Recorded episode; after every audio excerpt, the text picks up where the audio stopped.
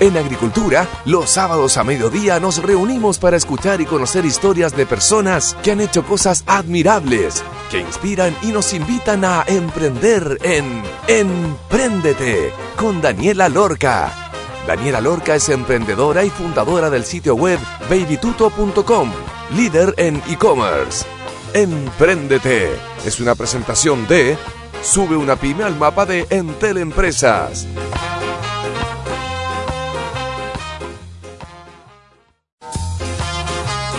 Hola a todos los auditores que nos están escuchando. Hoy tendremos un lindo programa. Estaremos hablando acerca de la industria fintech y, estos servicios financieros a través de Internet.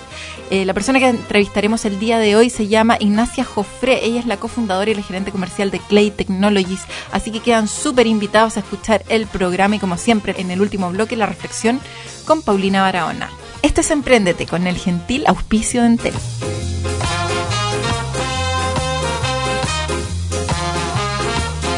¿A quién no le ha pasado que si les digo contabilidad piensen en un sinfín de contadores por los que han pasado y que han tenido algún problema? Sin duda que es un tema complejo para las pymes en Chile porque hay muchas que al no tenerlo de manera prolija no saben dónde están parados y eso lleva a tomar malas decisiones. Clay es la solución para ese dolor de cabeza. Transforma la gestión financiera de las empresas en una ventaja competitiva. Clay Technologies es un emprendimiento tecnológico en la hoy popular industria fintech, orientado a optimizar los procesos contables de las empresas, con foco en la automatización, llevando la contabilidad de cientos de empresas con solo algunos contadores, logrando crear así automatizaciones que permiten reemplazar lo que hacía una persona por un robot. Nuestra invitada de hoy es Ignacia Joffre, gerente comercial y cofundadora de Clay Technologies. Bienvenida Ignacia, ¿cómo estás? Gracias, Dani. Aquí feliz, feliz de hablar de Clay, de hablar de todos estos desafíos del mundo financiero y contable. Así que estamos nomás. Ya, bacán. Ignacia, cuéntanos por favor para las personas que te están escuchando por primera vez quién eres y cómo llegaste a formar Clay hace cuatro años atrás. Yo soy ingeniero comercial, trabajé mucho tiempo en LAN, ahí conocí a Jan, eh, a Jan Budeyer, y Jan Budeyer después de la pasada de Startup Chile y después en Cumplo, en el fondo tuvo la, como la inquietud de esta inteligencia artificial o estas automatizaciones para el mundo financiero para poder llevar como la gestión financiera de una manera más inteligente. Y ahí como que meto una palabra que, es bien heavy porque todos queremos que nos vaya bien en los negocios y queremos que nuestro emprendimiento surja. Y en el fondo hay mucha cosa, mucha, mucho trabajo manual que se hace hoy día y que, y que cuesta entonces hacerle seguimiento a los negocios. Entonces, por eso que llegó el mundo de las automatizaciones, yo salí de LAN básicamente y justo en la época donde LAN estaba como bien revuelta, bien haciendo hartas como eh, reducciones de, personas y de equipo, etcétera, ya se llamaba la TAM, digamos, así que y salí de LAN y me, sumé al equipo de Clay y feliz porque en el fondo es eso, es, es un poco juntar el mundo de la gestión financiera con el mundo contable, de tal manera que los números que estáis viendo de tu negocio son los números reales porque van a estar en la contabilidad y después esa contabilidad tú la presentas al servicio post interno y esa contabilidad la presentas en el banco para pedir un crédito, entonces al final son números que te permiten hacer esta gestión inteligente, básicamente. Claro, que todo calce, que, todo cuadre y también saber dónde están parados. ¿Cuántas personas no tienen idea y se enteran del balance si ganaron y perdieron plata al final del año en vez de tener como la información ahí a, mano?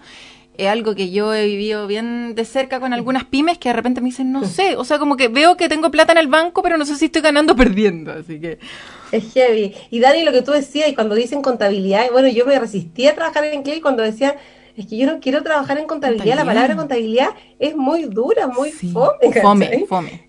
Sí, pero, pero pucha que es útil. Y, y, cuando tú transformas esa contabilidad que es fome, no sé qué, en una ventaja, pucha que cambia, te cambia un poco la visión de, de eso. De todas maneras. Oye, ¿se hacen cargo del pago de impuestos, del cálculo de las remuneraciones, de Previred, mantienen un balance al día perfecto? ¿Cómo logran llegar a eso? Me imagino que la recopilación de la información debe ser tremenda, porque meter a un proveedor, no sé, o a un cliente que lleva 5 años, 10 años, 15 años, la cantidad de información para atrás, Eh, no siempre, además, la información está como uno la quiere. Eh, me imagino en el caso de Clay que, tienen ciertos estándares o, necesitan la información de una, de una cierta forma y de repente llega cualquier cosa. ¿Cómo es el proceso de poder incluir una empresa y cuáles han sido las principales dificultades en este proceso? Claro, nosotros lo que hacemos es que le pedimos al cliente que nos entregue la última versión del balance que tiene. Y ahí está el, primer problema. ¿Cuál es el último balance que tengo? Y, si ese balance me, cuadra con los números que yo tengo. entonces, y ahí empezamos con el problema. Igual el balance, eh, para la operación renta, todos los años se hace operación renta y se declaran los impuestos como la, declaración de la renta eh, del año anterior. Y esa declaración es oficial en el servicio. Por lo tanto, más atrasado que un año no va a estar nunca eh, una persona, digamos. O sea, siempre eh, tiene obligación de hacer un cierre a diciembre y ese, ese cierre siempre sirve porque es el oficial que tiene el servicio. Entonces, siempre partimos de esa base, del oficial que tiene el servicio y, y las fuentes de información de Clay son el servicio puesto interno o el facturador electrónico y el banco. O sea, nada más real que mm. lo que la plata y lo que pasa en el banco y nada más real lo que tiene el servicio de las facturas que tú has emitido, las boletas de venta que has emitido, etcétera, y las que has recibido. Entonces, en base a eso, con las automatizaciones que te decía, con estos robots que van haciendo cosas que antes nosotros teníamos que meternos al banco, descargar las cartolas, cargarlas, etcétera, todo eso lo vamos haciendo en línea, digamos, con los clientes. Los clientes es un trabajo bien colaborativo. El mm. cliente va diciendo, oye, este abono corresponde a tal cosa, este cargo corresponde a tal cosa, lo va haciendo links entre la factura y todas las obligaciones que tiene entonces, toda esta información que va, que se va generando, se va generando en la plataforma y yo entonces el contador los va viendo y va avanzando en las cosas que no hace el, robot. Entonces, también eso es importante porque los robots no es que, o sea, los inteligentes no son los robots, digamos, los, inteligentes son las personas que analizan la información y pueden hacer como los cuadres, pueden hacer el, entonces como voy, digamos. Entonces el contador le pone la parte humana y le pone la parte inteligente, diría yo. Y el cliente, ¿para qué decir? Porque al final el, que más sabe de todo esto es el cliente. Porque aunque sea un arquitecto, aunque sea un diseñador, aunque sea la profesión que sea, el que más sabe de su negocio es él. No, no tiene que ser ingeniero comercial ni ingeniero civil para saber de, de su negocio. Él sabe si le va. Lo que tú decías, él sabe si le está yendo bien o mal. Lo que pasa es que no tiene argumentos porque no tiene los números a mano. ¿Cachai? Entonces, es un trabajo súper colaborativo entre ellos, es, bien, es todo online. Entonces, y tú tienes los respaldos en línea para poder sacarlos cuando, necesite. Típico que tú vayas a. yo estoy tramitando ahora un crédito y, y pucha, me piden tanta cosa y yo me meto a Clay y saco la información de Clay y no tengo que esperar que el contador me responda, ¿cachai? claro es impresionante, o sea, y, y eso, ¿y qué es lo más difícil? Lo más difícil es que las automatizaciones te, te obligan a buscar un estándar y a buscar un, un, un, un, cierto formato de las cosas. Exacto. Y esos formatos, no siempre el cliente quiere seguir ese formato, porque, no sé, pues por ejemplo, es que yo tengo tres cuentas corrientes, entonces yo quiero verlas todas separadas en mi balance. Mm. Claro, lo puedes ver, pero si tú quieres que el robot haga más cosas, mm claro, tenemos que seguir el formato que tenemos el estándar, digamos. Entonces, también Clay ha ido eh, introduciendo un estándar que es súper atractivo para los clientes porque efectivamente se pueden comparar con otras empresas. O sea, es, yo diría que eso es lo difícil. Las automatizaciones obligan a que la gente se simplifique. Y eso, naturalmente, uno quiere seguir haciendo las cosas como uno las venía haciendo. Claro, te iba a preguntar justamente con respecto a la inteligencia artificial, lo tengo más, mm. más, más para adelante, eh, pero efectivamente al final, y, también yo, claro, en fondo me refería a que pueden ser años de arrastre de malas prácticas en, en un balance o de cuentas que, que, que, son de repente bolsa de gato, que no tienen explicación alguna, que se vienen arrastrando. Ustedes al final dicen, mira, yo voy a hacer yo voy a, entregarte la información de acuerdo a tu último balance. Si de ahí para atrás tú tenías las cobas, cosa tuya en el fondo. O sea, yo te voy a mostrar dónde estáis parado en función de tu último balance, sin hacerse cargo un poco de, de qué pasaba para atrás. ¿Qué pasa con la firma eh, tributaria con la que uno tiene que presentar, típico a los bancos, que te dicen, no, lo necesito firmado por el contador? Ustedes se hacen responsables, digamos, de los datos. Sí, claro, sí. Lo que pasa es que hay una cosa que hay problemas que son para atrás, que son de gestión, y hay problemas que son para atrás, que son tributarios.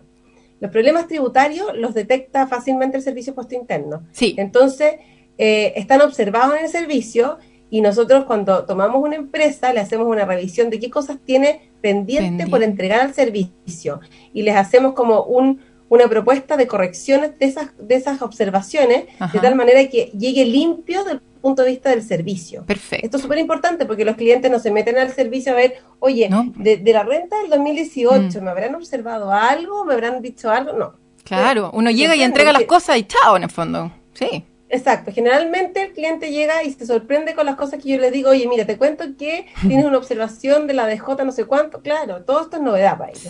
Entonces, nosotros le hacemos una propuesta de corrección del punto de vista tributario para que, para que en el fondo esas observaciones se limpien en el servicio. Ahora, desde el punto de vista de gestión, también tenemos, si nosotros vemos oportunidades de, de mejor forma de, de gestión tributaria, nosotros tenemos un asesor tributario que nosotros lo, lo, ponemos a disposición de las empresas para decirles, sabes que mira, el servicio tiene todo aceptado y tú estás súper, en el fondo estás, eh, limpio desde el punto de vista de tus obligaciones tributarias.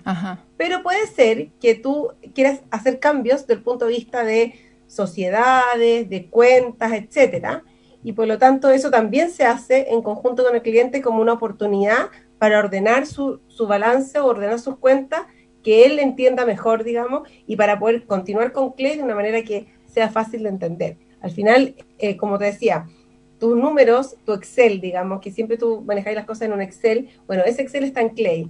Y entonces tienen que concordar esa mm. cuenta de la vieja que tú tienes con lo que aparece en, la contabilidad. Exacto. Y eso es lo que terminamos aportando. Buenísimo. A las empresas pequeñas le ofrecen un servicio, a las grandes eh, otro, que es un poco diferenciado. ¿Cuál, ¿Cuál le ofrecen a cada una? ¿Cuántos clientes tienen actualmente? ¿Y cuántos contadores reales, que son los que tú súper bien decías ahí, como que son los, los, reales inteligentes, los que están haciendo el análisis, los que entienden el contexto del negocio, etcétera, eh, están detrás de Clay? Eh, tenemos como cinco contadores. nosotros damos distintos tipos de servicios. Tenemos también software. Y efectivamente, Clay eh, ha sido, es, más una, una, empresa de tecnología porque en el fondo lo que más vendemos es software de gestión y cobranza y software de contabilidad. ¿ya? O sea que en el fondo nosotros ponemos nuestro software a disposición y son contadores o dueños de negocios que manejan esos software. ¿ya? Tenemos alrededor de 500 clientes, de los cuales aproximadamente 100 son de servicio contable. O sea, el contador de esas empresas somos Clay. Clay les hace la contabilidad y les firma sus balances, como tú decías. Entonces, al final, eh, tenemos aproximadamente 100 clientes de, servicio contable y los otros 400 son de software, software contable o de gestión de cobranza. Perfecto. Y en el fondo es como cada uno lo maneja como quiere. Tú le das el acceso a este software que es como es como un Nubox, ¿o no? ¿Es parecido? ¿Son competencias? Mm, o sea, claro, tú puedes hacer contabilidad con varios software. Claro. Y Obviamente tú puedes hacer contabilidad con Nux y puedes hacer contabilidad con, Clay. Lo que pasa es que, claro, Clay, eh, eh, yo no voy a hablar de Nux, pero Clay es un, es, un, es un software que, como te decía, junta la parte de gestión financiera con la parte contable y por lo tanto, y, automatiza un montón de cosas, está conectado al banco, conectado al servicio. Entonces, al final, no solamente software contable. Claro. O sea, tú con esto puedes, el dueño del negocio, generalmente no se, no se mete al software contable. Claro. Acá el dueño del negocio se mete. Se mete. Porque ve su cuenta corriente en Clay, ve su facturación en Clay, ve su información en Clay. Perfecto. Y estos 100 clientes que tienen en, en, en, la parte contable, tú decís que son empresas más pequeñas y está relacionado a empresas pequeñas y las empresas más grandes utilizan el software o no necesariamente? Mira, en general tenemos empresas que han ido creciendo, con, eh, eh, en el fondo han ido creciendo en su historia y siguen con Clay porque al final lo que hemos hecho es que nuestro servicio contable se ha ido en el fondo ajustando a los requerimientos de la empresa. Hay empresas grandes que, por ejemplo, requieren su estado de resultado, o sea, cerrado al primer día hábil del mes siguiente. O sea, estamos a el primero de noviembre, el 2 de noviembre, le entregamos el estado de resultado y el balance.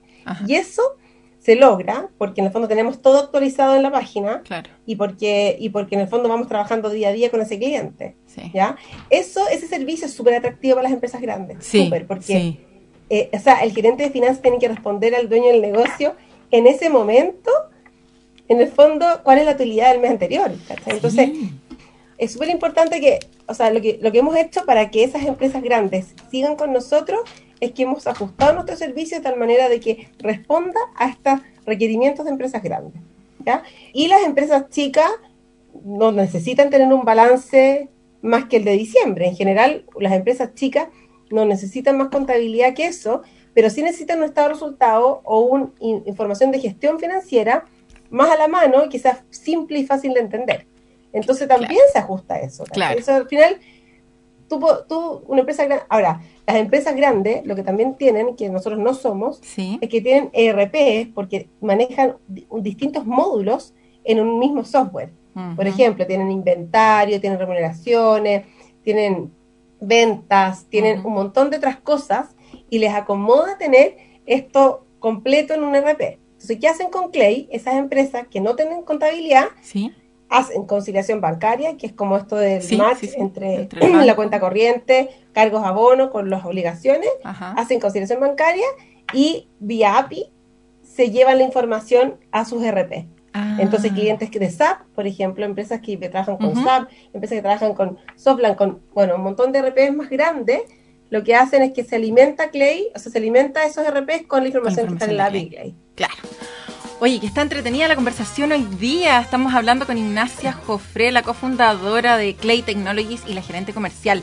Vamos a ir a una pausa y antes de ir a una pausa les voy a comentar que ya comenzó Cyber en Teleempresas solo por pocos días. Aprovecha hasta un 45% de descuento por 12 meses en internet fibra de 400 megas y ahorra hasta un 50% durante 12 meses en planes móviles para tu negocio, contratando desde dos líneas. Contrata online ahora ingresando a entel.cl slash empresas y dale más tecnología, así como Clay Technologies, a tu negocio. Vamos a escuchar la canción Kill the Dreams Money Worshippers del mítico Lee Scratch Perry y ya estamos de vuelta entonces con Ignacia Jofré, la gerente comercial y la cofundadora de Clay Technologies. Vamos y volvemos. Air breeze and words and dreams of stones and bones rattling. Scary movie. Kill them, Horror and horrible. kill them dead, Screenplays. kill them dead. Rattling bones and rattling crowns. In the land of dreams. The queen is Yeah. In the land of dead dead. In the land of flesh and bones, bones and stones and bones. Rattling horror movies and scary scenes.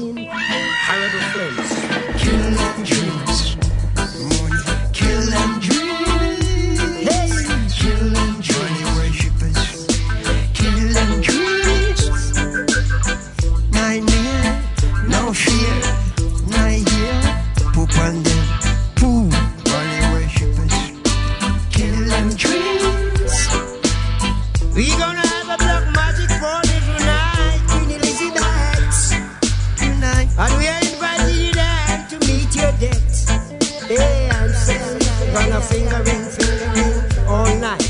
Finger in, finger in till broad daylight. Gonna finger in, finger in all night. Finger in, finger in till broad daylight. No feel no way. No, no, no, no, no feel no way. Me say no, no, no feel, no feel, no feel no way. No feel no way. They call me stumbleweed. They call me this tumbleweed, seed and they call this seed stumbleweed. kill them dreams.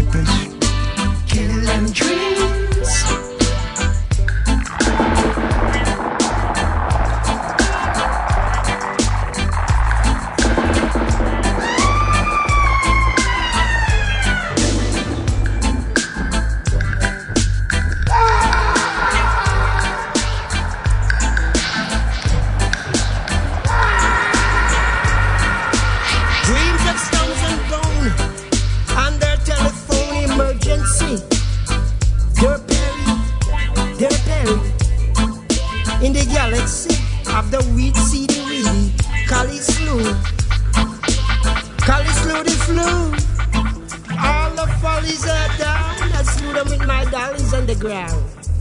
Underground connection. Wood community. Gotta ride continually. Continually. Every morning the sun rise. Flying on the sidewalk. Hey, Mr. Clark Court. Mr. Judge, I come to chop you down and take away. And take away and take away and take away the legal rights. And take away and take away the and rights. And take away and take away and take away the seabed laws, not rules, my kung rules. I think I the old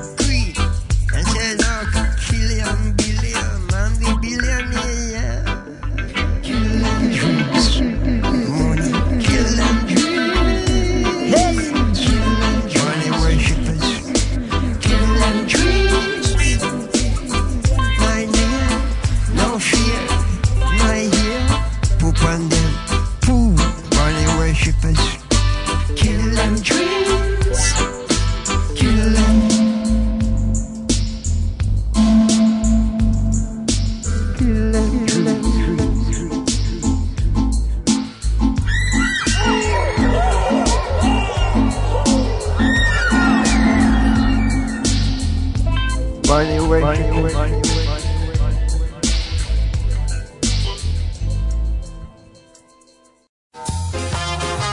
estamos de vuelta entonces con Ignacia Jofré. Oye, Ignacia, antes de seguir preguntándote algunos temas relacionados con tu equipo, quería preguntarte, eh, ya que estáis súper metida en la industria fintech, eh, que está súper de moda con empresas que están todo el tiempo haciendo noticia por alguna cosa.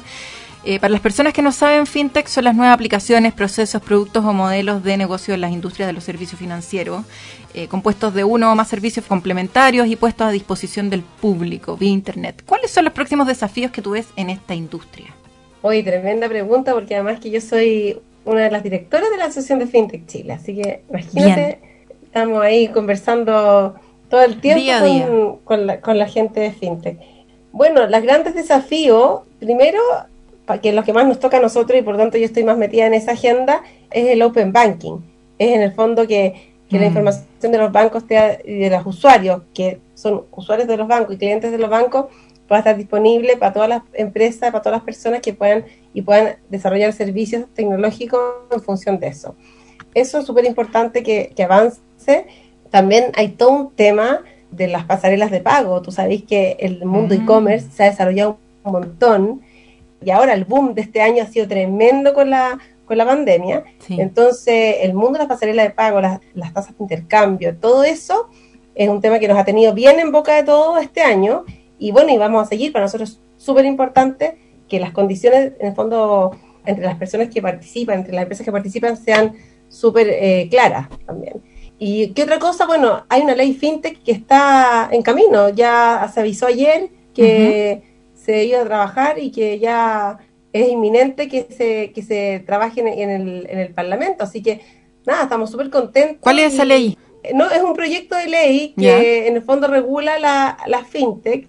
Eh, en la fintech está todo el mundo, está, está todo el mundo, bueno, de, la, de, lo, de to- toda la gestión financiera, todas estas empresas de gestión financiera, que en este caso sería Clay, también está el mundo de las pasarelas de pago, todos los, los PCP, ¿Sí? está todo el mundo de los crowdfunding, que Ajá. ha sido también harto tema, porque todo el mundo de los crowdfunding, en el fondo no hay regulaciones eh, establecidas para, para eso, entonces estábamos en el fondo muy interesados en que esto, esto avanzara. Eh, ¿Qué más? Está los InsurTech, también toda la parte de seguros. Claro. Entonces, hay un montón de, de esta, esta ley fintech, puede, no, no sabemos exactamente qué es lo que va a abordar, Ajá. pero tanto esto, tanto este mundo de distintos tipos de negocios que son parte de la fintech y que estamos súper interesados en que avance. Así que, mm, Van a ser leyes que van a regular de alguna manera todo esto. Exacto, Sí. exacto. Y bueno, todos queremos que las regulaciones sean lo más sanas posible, entonces Obvio. estamos aquí todos interesados en que avance. Buenísimo. Ignacia, ¿cómo manejan dentro de tu equipo el tema de la fuga de clientes? Eh, que es un típico tema en los SaaS, como sof- Software as Sí, Service. Eh, ¿Qué metodologías usan para que no se les vayan los clientes y saber si es que se te ha ido alguno? Sí, pues se nos han ido harto. Esto ha sido un, un trabajo, este año vamos a cumplir cinco años y estamos, ha sido un trabajo que hemos ido avanzando todo el tiempo. Mira, lo que hemos hecho primero, que yo te diría que son- yo creo que las claves que hem- hemos hecho, dos cosas bien importantes. Primero, tenemos un, pro- un- un proceso de onboarding, que le llamamos, que es un proceso como de setup de la empresa, que toma de la mano a la empresa y la acompaña hasta que esté en régimen en Clay. Ok. Este proceso de onboarding entra, a- entra con el, el dolor que tiene la empresa. O sea, yo, ten- eh, yo como, eh, en el fondo, área comercial, le entrego este, este, este cliente al equipo de onboarding diciéndole, mira, lo que este cliente llegó a Clay por este dolor, esto es lo que busca, y el equipo de onboarding intenta que eh, tangibilizar ese, esa expectativa en corto plazo. De tal manera que yo llego a Clay porque sabes que no tengo la información a mano de mi facturación, bueno, entonces en el corto plazo, en, en, los- en el fondo, en ojalá un paso de un mes, logre ese objetivo. Esa es una primera cosa que es súper importante. Tú con los software, tú tenías un montón de cosas. El vendedor, yo soy vendedor, entonces el vendedor te habla, pero maravillas. Sí. Pero tú andas buscando una cosa en particular. Hay una cosa en la que te duele. Claro. Y por lo tanto, si eso que te duele no es en el fondo corregido en el corto plazo, el cliente se va a ir. Claro. Se va a ir porque tal vez lo siga pagando por un tiempo más, pero finalmente va a buscar, se moviliza por no cumplir esa expectativa. Entonces, eso es una cosa, prim- primera cosa que, que es crucial. Y segundo cosa que es importante es tener, bueno, Net Promoter Score, el NPS Sí. o, el, o el- el- en el fondo el valor que quieran manejar, pero es muy importante medir el pulso de la satisfacción del cliente constantemente. Y tienen Esa al- es una clave que todos los SaaS tienen que tener, sí. porque el servicio contable, el contador habla todo el tiempo con la empresa, entonces Claro. sabe cómo está, sabe lo que le, le problema, etcétera. Pero el SaaS no tiene por qué hablar con nadie. ¿cachai? O sea, el SaaS se atiende solo. Exacto. Y claro, aparte del chat, de que resuelve dudas y todo el cuento, no sabéis muy bien cuál es el pulso de ese cliente. Entonces, hacerle seguimiento y, y, y bien. Y si te valora mal, por ejemplo, te pone, no sé, por un 1, Ajá. que no le recomendaría a nadie, ¿cachai? Sí. Tú tenés que movilizarte, pues tenés que Ah. tener, hacer algo, ¿cachai? Y muchos clientes, muchas empresas, entre que no saben cómo, cómo, percibe el cliente su, pe- su experiencia en Clay, tampoco hacen nada porque ven, claro, que en promedio tengo un 70, un promedio tengo un 50, ¿cachai? Y por lo tanto la, la colita no me encargo, pero esa colita no solamente eh, está descontento y se va a ir, sino que también te, es detractor tuyo y entonces en el día a día no habla bien de ti. Exacto. Me cargan los Sí. promedios. Por eso me cargan los promedios. Hay que mirar los extremos, Sí. porque eso es lo que importa. Oye, Totalmente. Ignacia, ¿y tienen algún equipo como de, de retención en el fondo? Porque tú hablabas que tú eres vendedora y, hay- y deben haber varios vendedores que están cerrando los primeros negocios, los acompañan en una primera instancia, entienden cuáles son los dolores de los clientes y efectivamente tratan de resolvérselos, ya sea con el servicio estándar que tienen o ver si es que pueden incluir algún otro para tener ese cliente y que se quede con ustedes en el tiempo. Sí. En el día a día, al final, ¿tienen algún equipo eh, que está constantemente midiendo el pulso de estos clientes? Como eh, cómo están, van bien, saben utilizar la herramienta, eh, se están quedando pegados, les funciona el reporte o bla, bla, bla. ¿Eso es algo que ustedes lo tienen identificado como, o sea, lo tienen dentro como un proceso distinto? Sí. ¿Es un equipo diferente? O sea, no es un equipo diferente, no somos tantas personas en Clay, pero, pero el mismo equipo de onboarding ¿Sí? tenemos una persona que, que, que ¿cómo se llama? Que va, tra- va, tra- va abordando todas las personas que, que anotan de un, de un porcentaje menor, o sea, de, de 7 para abajo eh, del, del NPS, los contacta, le hace un diagnóstico y propone, propone la solución o propone cómo abordar y, y le hace seguimiento para que en la próxima valoración cuánto Sea mejor. salió y etcétera. Pero eso es post, o sea, en el fondo... constantes. Claro, pero eso es post NPS, o sea, entre medio puede... Sí, pero el NPS se mide, se mide cada tres meses Mm. y lo otro es que el onboarding, cuando el cliente entra al- al onboarding y sale, se, se entrega una valoración de cómo fue el proceso de onboarding. Por lo tanto, nosotros sabemos cuando entra Mm. en régimen el- si el cliente está contento o no está contento. Perfecto. Y lo otro que es importante que ese NPS, estamos, estamos en Slack, estamos un montón de áreas ¿Sí? conectadas a ver esos, esos NPS. Y Perfecto. por lo tanto, llega un NPS y, y si llega un NPS bajo 7 o bajo 8, bajo 8 en realidad, Sí, se toma eh, la persona que más sabe, o sea, que, que tiene información, lo pone. Por lo tanto, estamos todos en línea eh, manejando si es un tema comercial, si es un tema de, no sé, pues de tecnología o si es un tema de, contabilidad. ¿cachai? Sí. Oye, eh, para las personas que nos están escuchando, todos los auditores, si no saben lo que es el NPS, es el Net Promoter Score. Es como, ¿recomendarías este servicio a alguien más? Y es súper ácida la forma de medirlo, porque es como de 1 a 6 se considera retractores, como que imposible, 7 a 8 es como si no existieran, 9 y 10 solamente aportan a aumentar ese valor. Oye, em, vámonos entonces a la parte más de equipo. Tú trabajas con tu marido, Jan, reconocido en el mundo del emprendimiento por haber liderado Startup Chile harto tiempo. ¿Cómo logran trabajar juntos sin mezclar la oficina en la casa? ¿Cuál es la receta? Porque esto le pasa a varias, a varias pymes, o sea, hay varias pymes que en el fondo es el negocio familiar, trabajan marido con señores y después terminan agarrados de las metas. Sí. Bueno, mira, yo creo que nos, no- nos ayuda un montón que nos conocimos en el ambiente laboral, entonces estamos como bien acostumbrados a, a compartir en el ambiente laboral. Él es una persona como bien desarrollada en el mundo de tecnología y en el mundo de modelos de negocio y en el mundo de entender como el- eh, los, los nuevos negocios, los nuevos eh, modelos para poder en el fondo rentabilizarlo. Él, él, Mm. él se, ha, se ha, en el fondo especializado harto en eso y en la parte de tecnología. Y yo soy una persona súper comercial, yo estudié ingeniería comercial, estudié economía, entonces eh, esto, no, nos, no nos topamos mucho en las cosas que hacemos en el día a día, Ujú. porque nos estamos bien, en el fondo, cada uno, bien especializado en su área. Ujú. Y lo otro es que yo te diría que va a salir como bien monillento, pero yo creo que nos admiramos bastante, ¿cachai? Como que nos admiramos bastante en lo que hace cada uno. Entonces, cuando yo escucho hablar a Jan de la parte del desarrollo de tecnología, de la arquitectura de Clay, de toda la parte como, como más, en el fondo, a la base de Clay, Ajá. yo no tengo nada que decir. Claro. Y al revés, cuando él ve la- la- el desarrollo comercial, porque el desarrollo comercial además tiene toda una parte como de automatizaciones también importante. Tú, tú para poder escalar en un software, tú no podés seguir a- hablando con cada cliente uno a uno y, manejando sin un software eh, cómo van a avanzar esos clientes. Tenéis que meterle harta automatización. Entonces también yo, el equipo comercial de Clay es bien autónomo en ese sentido. Claro. Entonces yo te diría que hay harta admiración en, en ambos y yo creo que eso nos ha ayudado un montón. Y además también lo que nos ha ayudado también es que nosotros tenemos una tercera persona en el equipo Ujú. que, que ve la parte de, de servicio Ujú. de, de Clay, que mm, también nos llevamos muy bien entre los tres y, y tomamos buenas decisiones entre los tres. Buen, Así que buen yo- team. eh, hay, así que yo creo que hemos hecho como una separación de aguas bien importante. Bueno, y a mí me cuesta mucho separar la casa. Yo yo no sé si era, ah, yo, ah, es un tema de mujer o hombre, pero a mí me cuesta mucho. O sea, yo puedo estar eh, vendiendo, hablando con un cliente y contestando con el shop inmediatamente en el mismo momento, ¿cachai? Y entonces yo es que no encontró algo, entonces entonces yo le hablo a Jan de que tiene que ir a buscar a tal niño, entonces él, claro, se, se enreda porque él no está acostumbrado, no, no tiene ganas de hablar de cosas de, tra- de, de la casa en el trabajo y al revés. Entonces, claro, yo he tenido que organizar mejor para que para que no mezclar tanta cosa, tanto tema en la pega y en, y en la casa. No, obvio que sí. Oye, hablemos la importancia que tienen los emprendimientos tener ambos liderazgos, el liderazgo posit- eh, positivo, te iba a decir, perdón, femenino y el liderazgo, el liderazgo positivo y el, eh, o sea, femenino y el liderazgo negativo. Qué divertido, como, ¿por qué lo asocio? Qué raro.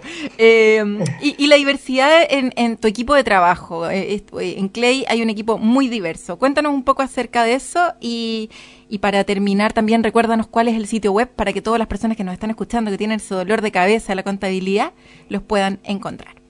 Excelente. Mira, eh, yo creo que en la vida el liderazgo mujer, siendo mujer, digamos, y el liderazgo hombre siendo hombre. No, no, porque muchas veces hemos, eh, hemos intentado que las mujeres tengan un liderazgo masculino para que les vaya muy bien en el trabajo.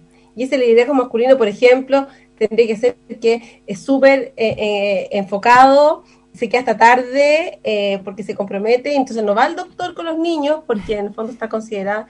Y, y no, al final uno quisiera, para tomar buenas decisiones, uno tiene que tener eh, las miradas eh, tanto como, yo diría, como hemisferio derecho y hemisferio izquierdo. Mm. O sea, uno toma mejores decisiones, yo estoy convencida de eso, toma mejores decisiones como empresa cuando hay un- una mezcla de habilidades dentro del equipo. Y tan, y tan a la base está el género femenino con el masculino, que yo creo que es la primera diversidad que uno tendría que tener, tendría que buscar para mejorar las decisiones y para mejorar el día a día. Mm. Si yo tengo puros mujeres en un trabajo, ese trabajo no va a avanzar tan bien si yo tengo hombres y mujeres. Y lo mismo con los hombres.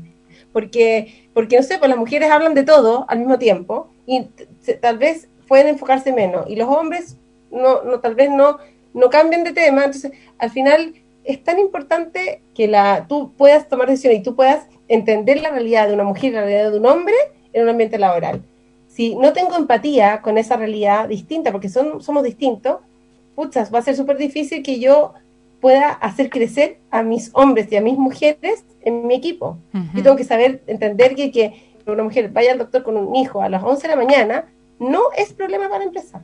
Al revés, es una oportunidad, porque esa persona va a seguir trabajando mucho más contenta si es capaz de hacer esas cosas, aunque sea en el típico horario laboral. Exactamente. Entonces, yo creo que ahí está la diversidad como base. Mm. La base es género masculino y femenino.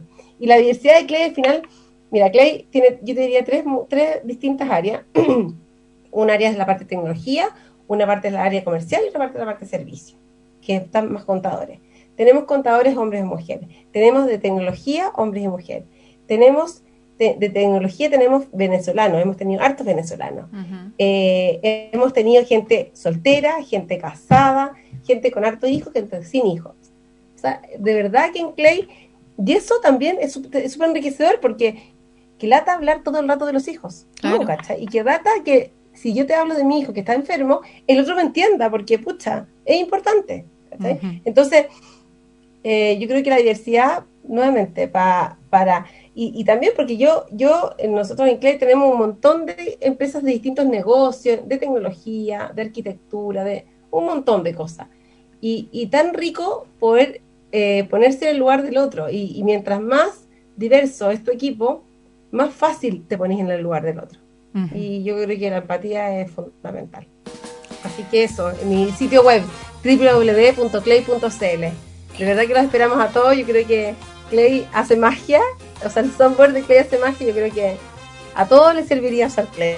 No, de todas maneras, ahí los van a estar esperando este equipo diverso entre hombres, mujeres y de todo para esperar a todas estas personas que tienen estos requerimientos contables. Muchas gracias, Ignacia, eh, por, Dani, muchas gracias a ti. por, por la entrevista el día de hoy. Nos vamos a ir al tercer bloque. Antes de estar con Paulina Barahona, les voy a comentar que ya comenzó Cyber Empresa solo por pocos días. Aprovecha hasta un 45% de descuento por 12 meses en internet fibra de 400 megas y ahorra hasta un 50% durante 12 meses en planes móviles para tu negocio contratando desde dos líneas. Contrata online ahora ingresando en tel.cl slash empresas y dale más tecnología a tu negocio. Vamos y volvemos entonces. Esto es Emprendete y fue Ignacia Jofré. Ya estamos de vuelta entonces en este tercer bloque con Paulina Barahona. ¿Cómo estás, Pauli? Hola querida Dani, muy bien. ¿Cómo están ustedes por allá? Aquí estamos, expectante a lo que va a pasar aquí con, eh, Ya con, sé. con tus noticias en, en Yo tierra sé, de yo también estoy insomne hace semanas, como te contaba antes. Oye, Sin dormir, pero bueno. Sí, Pauli, ¿con qué te quedaste? Mira, a mí me, me- me dejó el tema de... mm, bueno, eh, Ignacia no lo contó al aire, pero me- nos contó mm, eh, como detrás de- de- del micrófono, eh, que tenía cuatro hijos y, y la carga de la maternidad, eh, más encima trabajando con el marido y en el fondo la capacidad que ella tiene como de poder seguir trabajando, encargar el supermercado y por otro lado eh, coordinar el pediatra o cualquier cosa de los niños es algo que es una habilidad en el fondo que creo que se va desarrollando de poder hacer muchas cosas a la vez. ¿Hay cachado?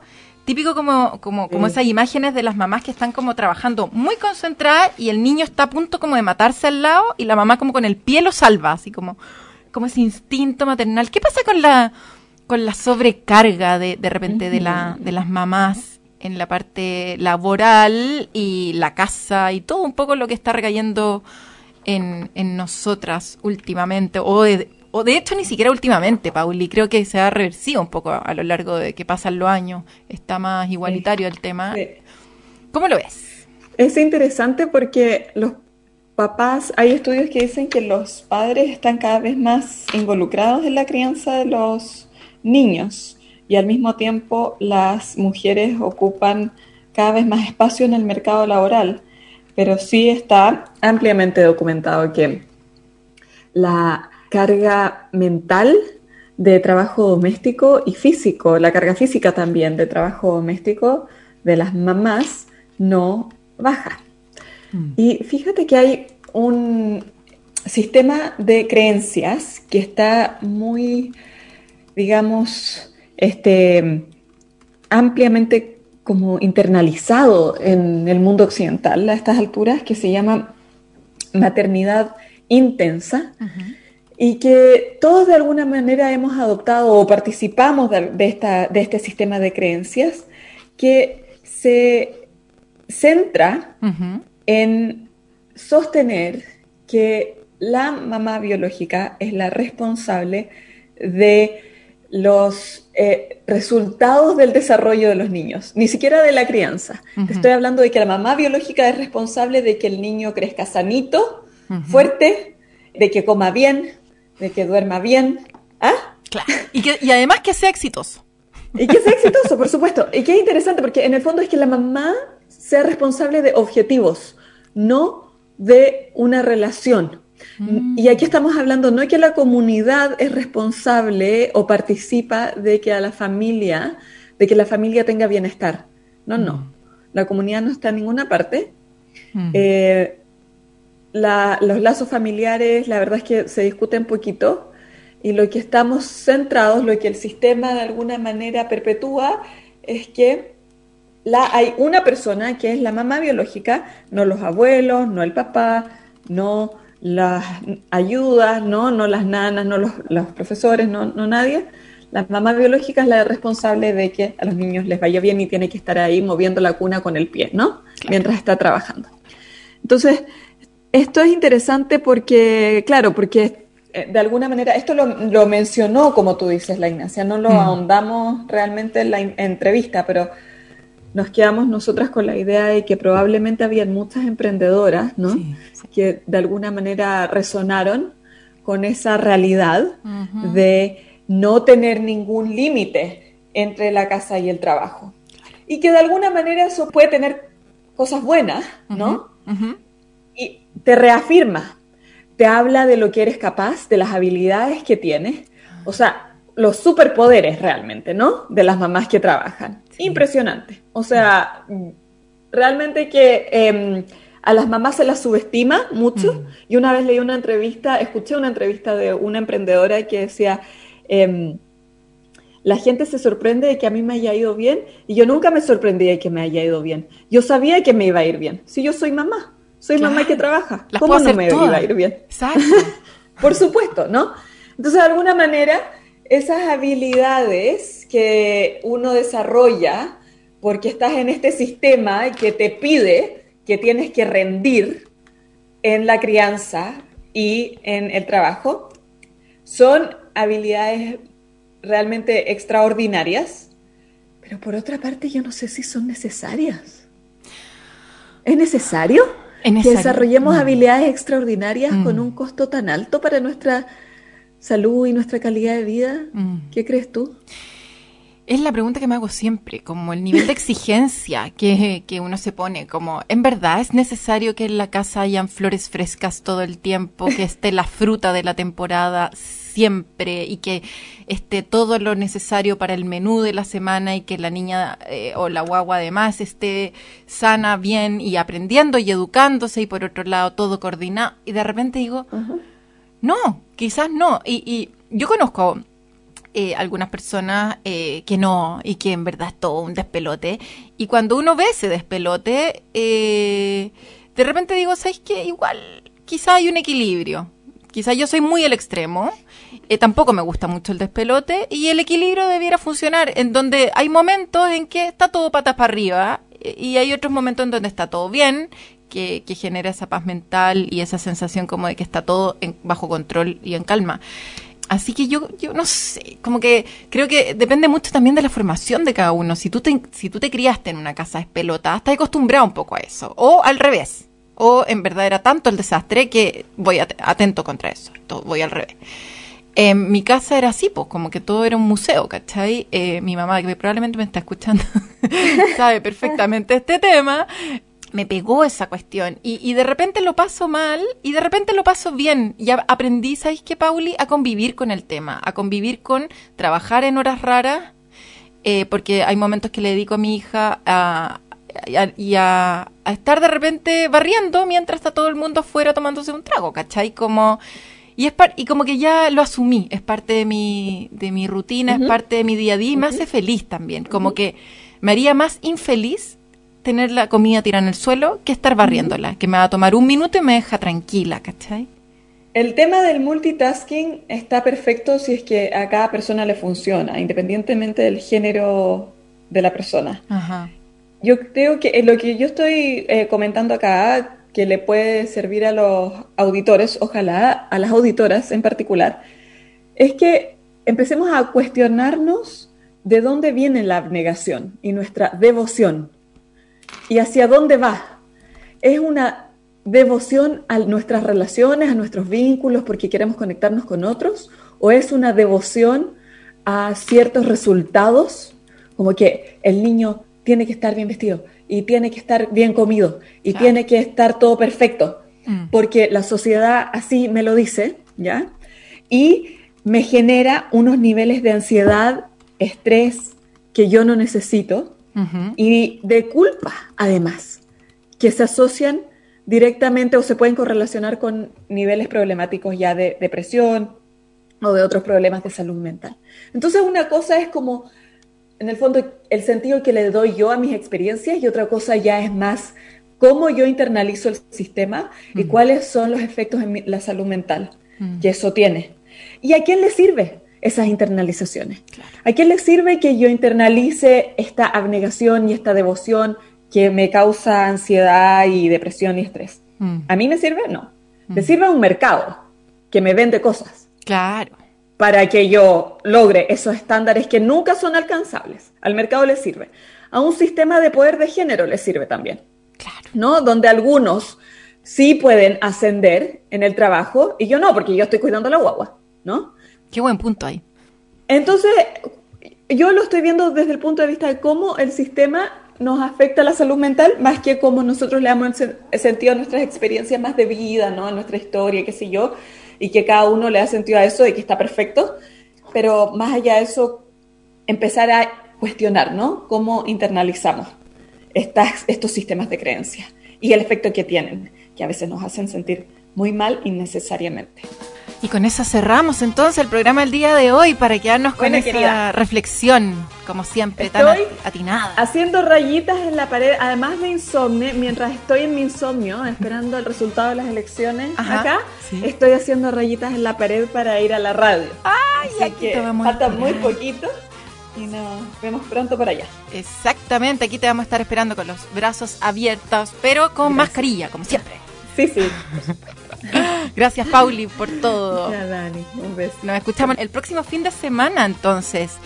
Y, y que tengan un lindo fin de semana. Los invito, como siempre, a descargar el podcast entrando en radioagricultura.cl y volver a escuchar el programa de hoy, donde estuvo Ignacia Jofre, la cofundadora y también la gerente comercial de Clay Technologies y como siempre nuestra querida Paulina Barahona. Así que eso sería todo, chiquillos. Nos escuchamos el próximo fin de semana y que tengan un bonito fin de ahí, como sea, a cuarentenados o no. Y nos vemos. Que estén bien. Chao. En agricultura fue Empréndete con Daniela Lorca. Historias de personas que han hecho cosas admirables, que inspiran y nos invitan a emprender. Es una presentación de Sube una pyme al mapa de Entel Empresas.